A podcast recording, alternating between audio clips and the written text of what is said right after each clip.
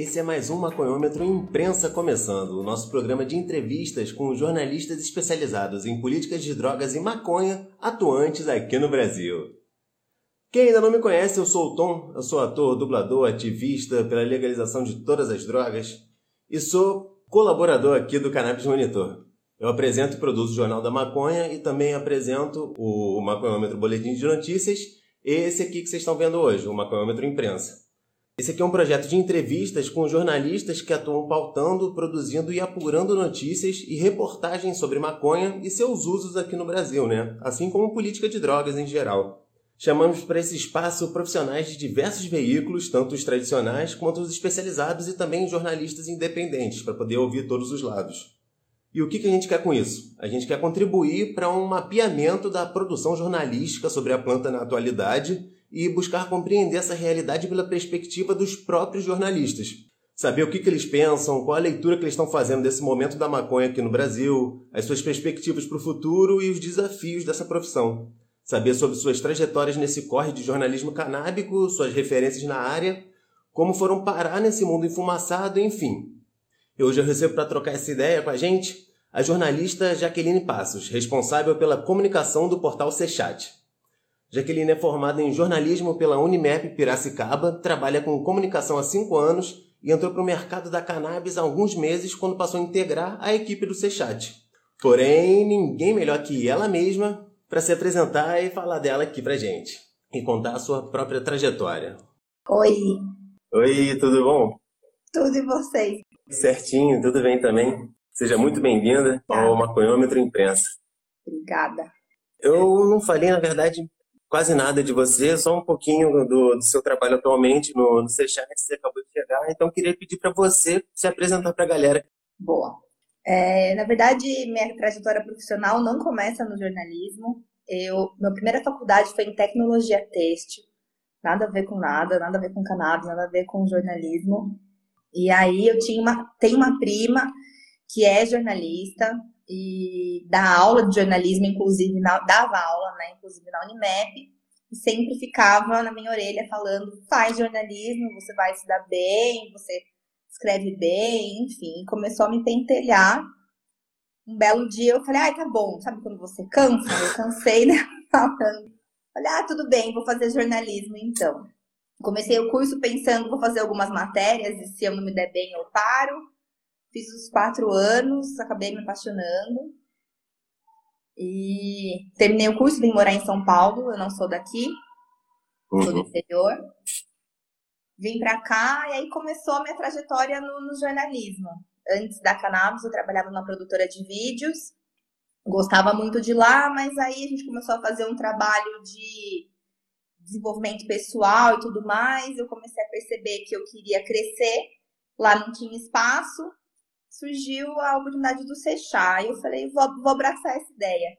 Assisti o Ilegal, me apaixonei pelo mercado e tô aqui Boa, bem-vinda ao mundo canábico. Obrigada. então, é, para você, quais são os maiores desafios de fazer jornalismo sobre esse tema aqui no Brasil hoje? E você vê diferenças entre o jornalismo convencional e o jornalismo sobre cannabis ou outras drogas em geral? Eu acho que o maior desafio é o preconceito, né? É, eu venho de uma cidade pequena e até hoje, quando eu ainda falo lá que até hoje não, que ainda tem pouco tempo de mercado. Mas quando eu ainda falo que eu trabalho com cannabis, as pessoas fazem uma cara um pouco de ué. Cannabis? Hã? É, então, eu acho que o maior desafio desse mercado é o preconceito. Uh, e aí, as diferenças entre o jornalismo convencional e de cannabis, eu acho que é a causa, né? O jornalismo convencional ele não tem a causa que o jornalismo canábico tem. Querendo ou não, uns defendendo mais o ativismo, outros defendendo mais o lado medicinal, querendo ou não, nós queremos a mesma coisa. Legalização, de um lado ou de outro, né?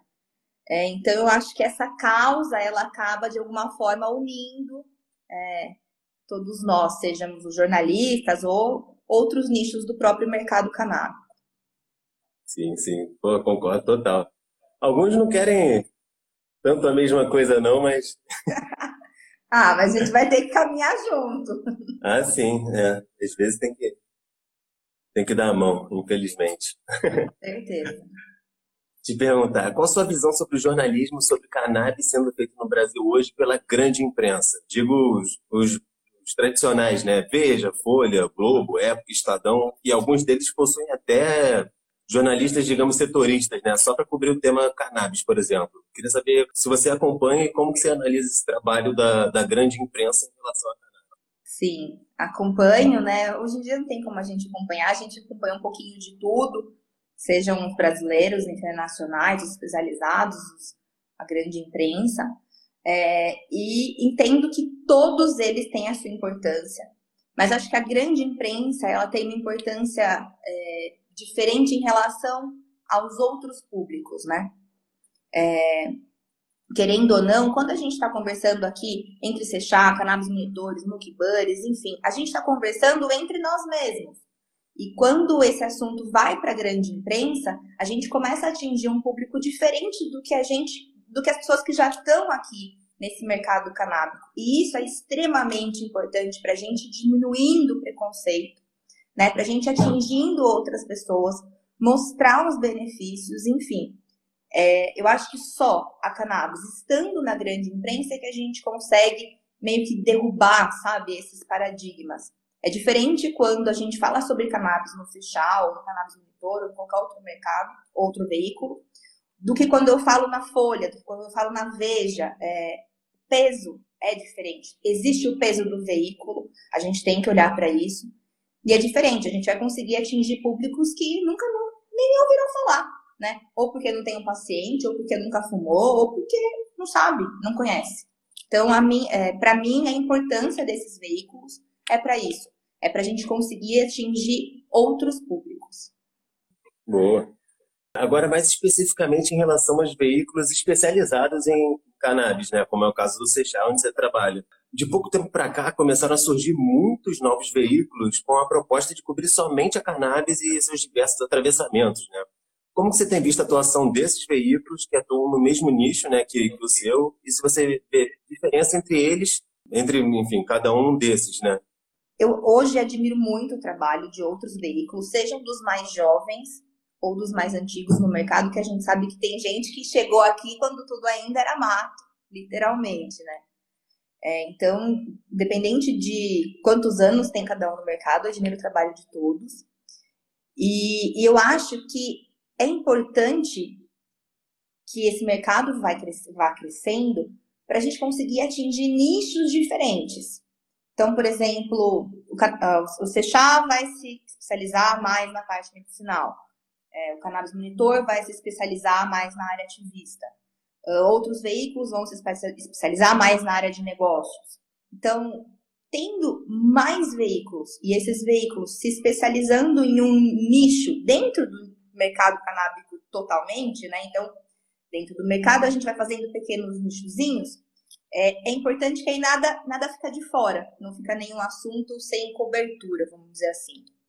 Então, acho que cada veículo, de acordo com a sua é, meio editorial, tem, tem o seu papel e a sua importância.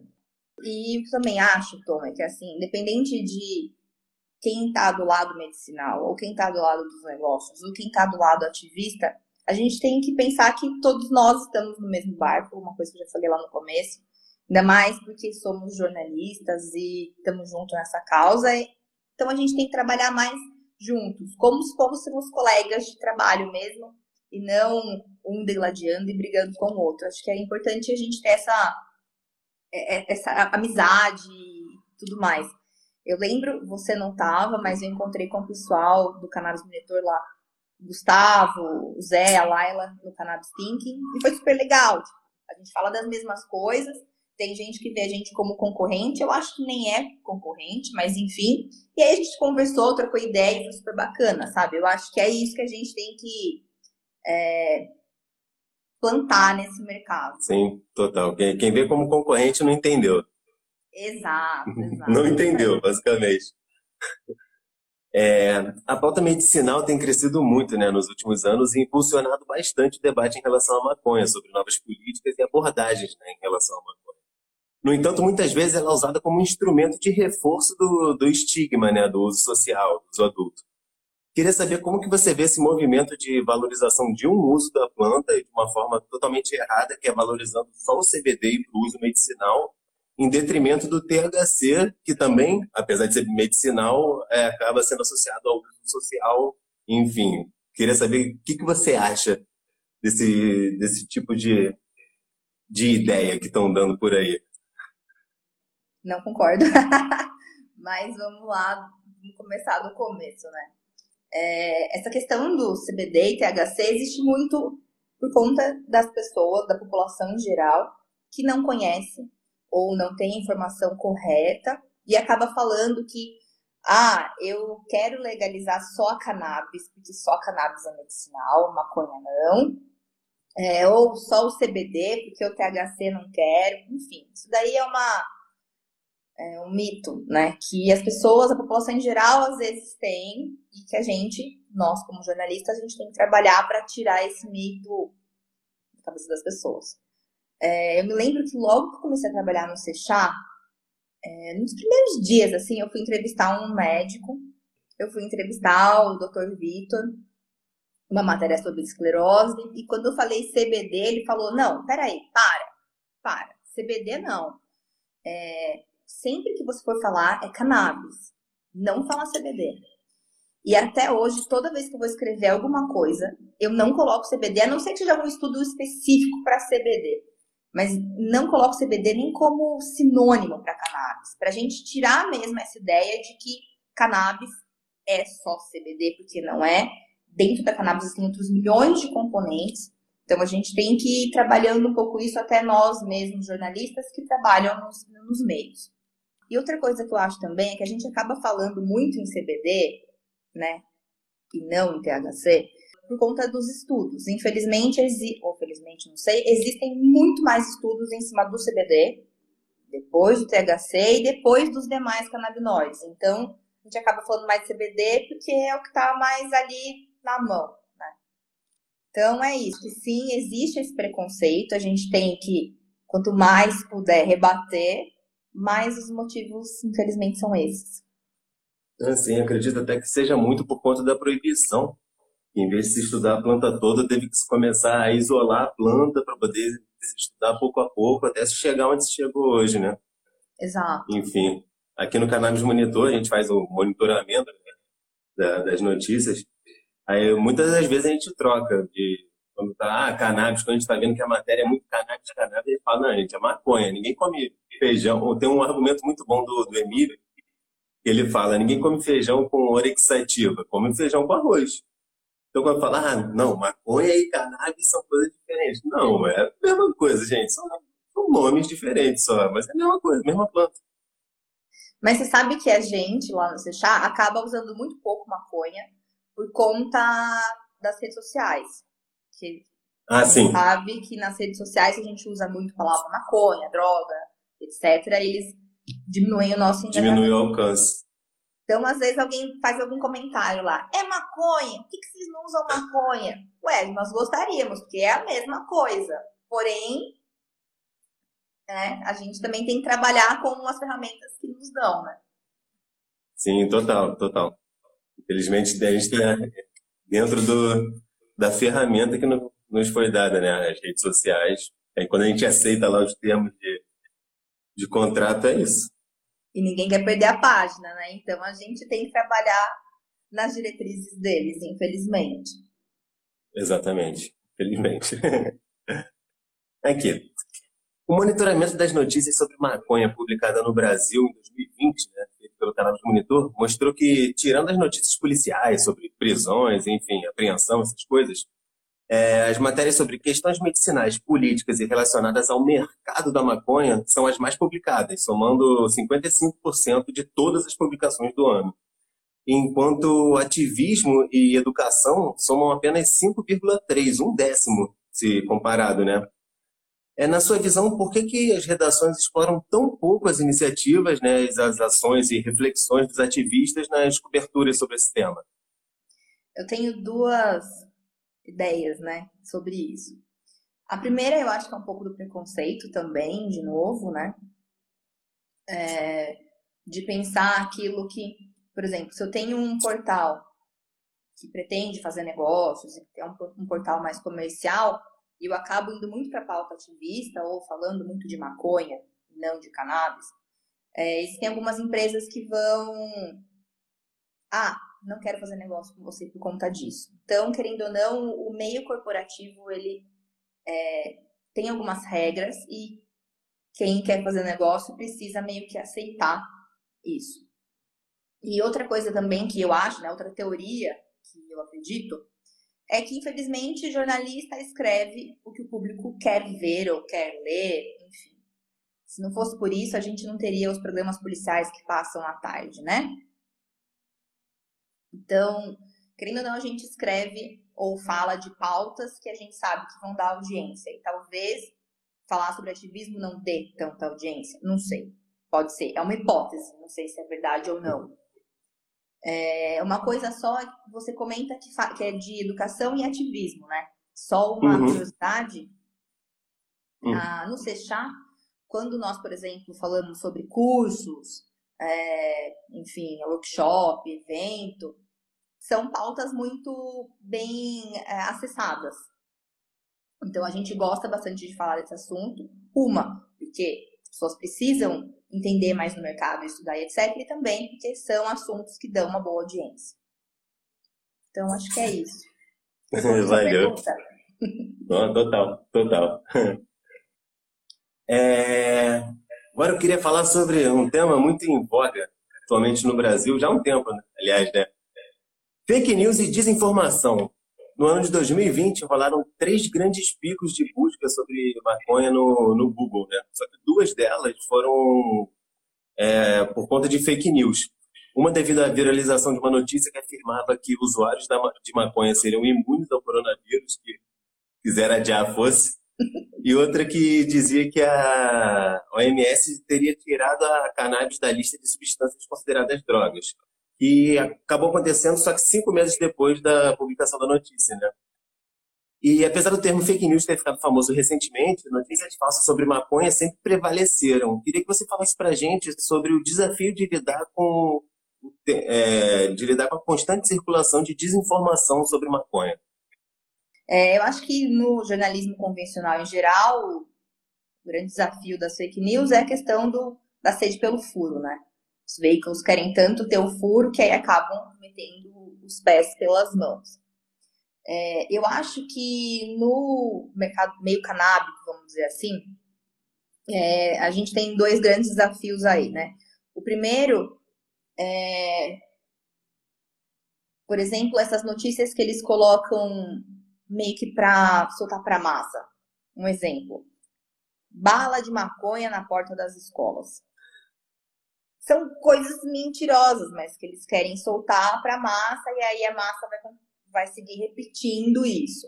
É, então, acho que o nosso grande desafio é, com a informação, com estudos e etc., ir combatendo tudo isso, né? É, e eu acho que não só nos meios de comunicação existem muitas fake news, como também na cabeça das pessoas. A gente sabe que o tema maconha, o tema cannabis, ele traz muitas verdades absolutas, sabe? Muitos paradigmas, muitas percepções pessoais que as pessoas acabam ouvindo, é, gravando na cabeça e saem repetindo. Eu sei porque eu vejo isso, às vezes, no meu círculo familiar ou no meu círculo de amigos. É, então, eu acho que o, o nosso trabalho como jornalista ou como portais de comunicação, é ir trabalhando, né, e falando para as pessoas, espera aí, para, não é bem assim, explica de novo, fala mais uma vez, e trabalhando essa comunicação e essa informação não só para os nossos leitores, mas também para essas pessoas, que no fundo, no fundo a fake news não é só o meio de comunicação que solta, são as pessoas que acabam falando porcaria aí e não sabem o que estão falando, não estudaram, não olharam no Google, não eram Seixal, Cannabis, monitores, saíram por aí falando o que acham. Então, acho que o desafio da fake news é esse: é você cada vez mais plantando comunicação para gente mostrar que está certo, que está errado realmente, né? E não pessoas saírem falando mentira por aí. Sim, total. Às vezes, apesar de ter má fé, nem é sempre má fé. Às vezes é desinformação mesmo. Às vezes a pessoa nem, nem pensa, sai, sai compartilhando mesmo. Ouviu alguém dizer. Sim, alguém que ela tem como uma pessoa que tem conhecimento. Então, qualquer coisa que aquela pessoa fale, ela tem como autoridade, independente da pessoa estar tá falando a maior merda do universo. Exato, isso mesmo. É triste, ah. mas é a dura realidade. Nossa, é, nossa, é muito triste. Queria te perguntar quem são ou quais são suas referências na área do jornalismo canábico ou sobre drogas em geral e qual sua perspectiva sobre o futuro desse campo aqui no Brasil? É, hoje em dia eu estou acompanhando bastante o High Times e o Hemp Today, porque são veículos que não ficam só em alguns países. Por exemplo, o Marijuana Moment, que fica só nos Estados Unidos. Esses dois, eles dão um compilado de mundo todo. O High Times, inclusive, do Brasil. É, então, esses são os que eu mais venho acompanhando atualmente. Uh, deixa eu ver aqui. Ah, sim. Também, às vezes, quando eu preciso falar de algum assunto específico, eu dou lá um buscar no Sechá, porque, como eu sou muito nova no mercado, às vezes tem matérias anteriores das, das outras equipes que eles produziram e que é muito interessante, então é bom sempre dar uma olhada. Ah, será que esse assunto já foi falado lá atrás? ou se eu quero falar sobre alguma coisa, eu preciso dar uma estudada, eu sempre dou, um, dou uma buscada lá para ver o que já tem. Enfim, também é bem importante fazer esse trabalho aí de, de busca. Eu também gosto de olhar bastante as coisas que a Kaya Mind está é, tá soltando de relatório, de dados. Tem coisas muito interessantes que eles estão soltando. E sempre dou uma olhadinha lá no Insta, sempre aparece alguma coisinha do Cannabis Monitor, pra gente entender o que tá rolando no mercado, né? É, e sobre a perspectiva né, do futuro. Querendo ou não, todo mundo quer uma PL 399 aprovada, né? todo mundo quer que, de uma forma ou de outra, a cannabis seja regulamentada. É, eu sei que vocês, ativistas, prefeririam né? Que fosse regulamentado os adultos.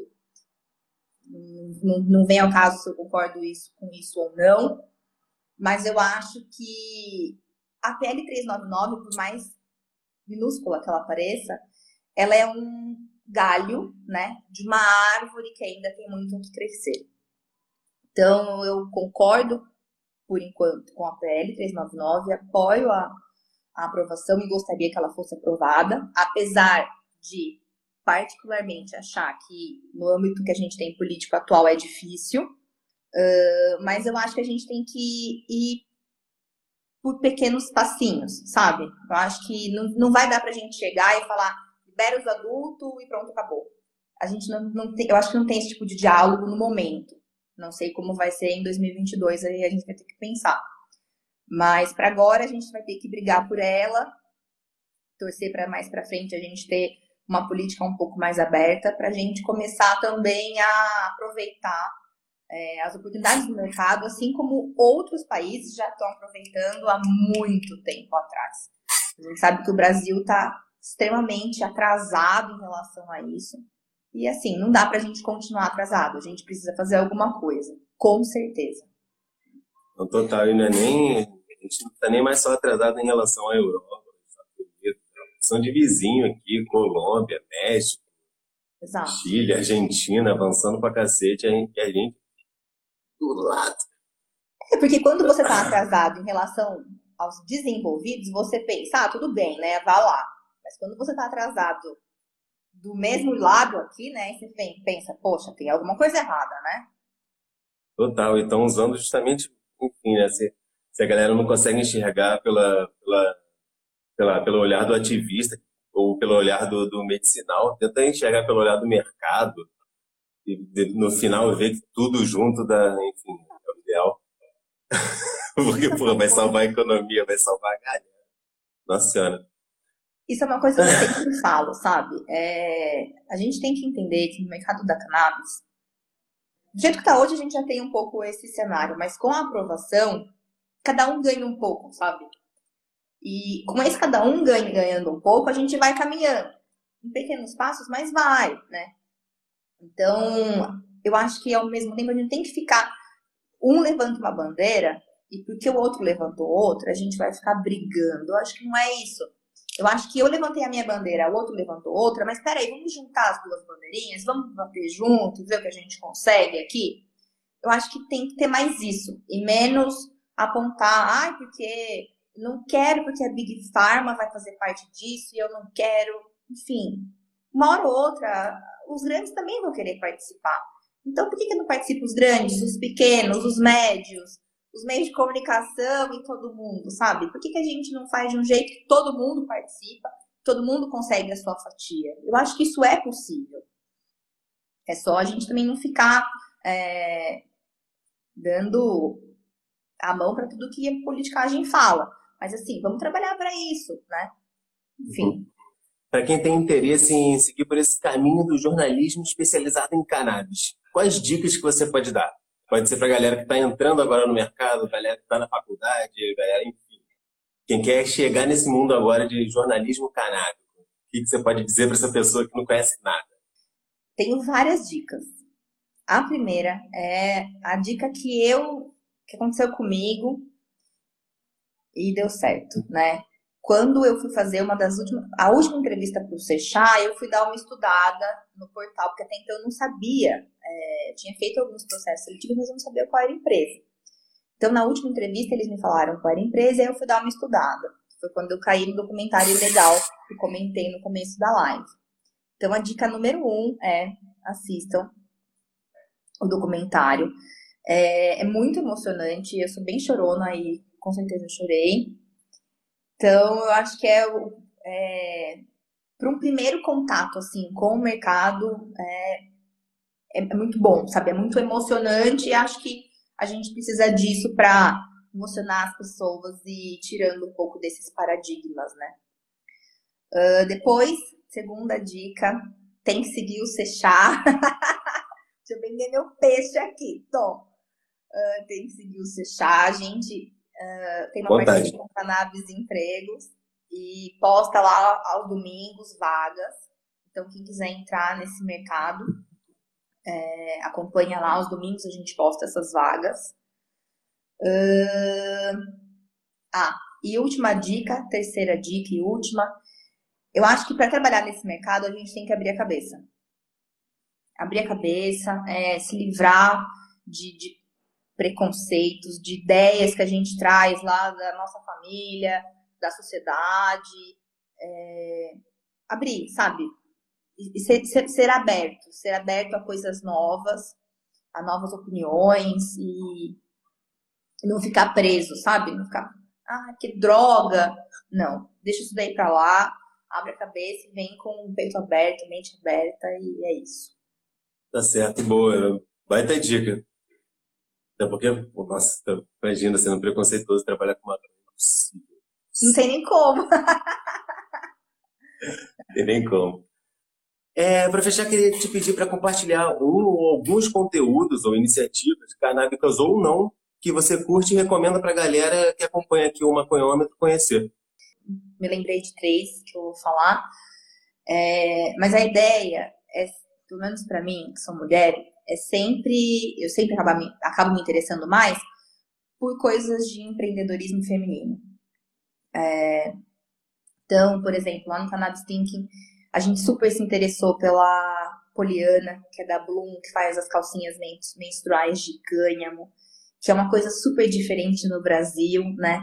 Já tem em outros países? Já tem, mas aqui ainda não tem. Ela é revolucionária aqui. Uh, também me interesso muito quando tem alguma questão social relacionada às mulheres também. Uh, no coworking que nós trabalhamos, com o Sechá fica, né? Tem uma iniciativa que chama Tereza Vale a Pena. São de várias mulheres.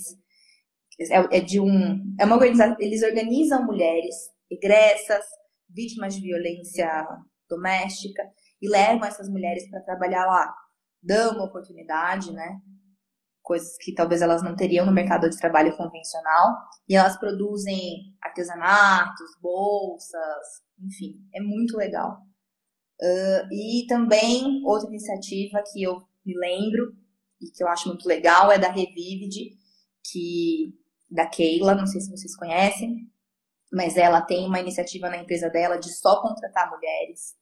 Uh, boa parte da equipe dela são mulheres que têm filhos ou filhas que precisam do óleo, enfim. Então ela tem essa preocupação social e com as mulheres, que eu acho muito bacana. Então, tudo que tem a ver com esse mercado ou alguma coisa relacionada às mulheres ou ao empreendedorismo feminino me encanta, me emociona e eu acho que a gente tem que sempre estar olhando um pouco para isso.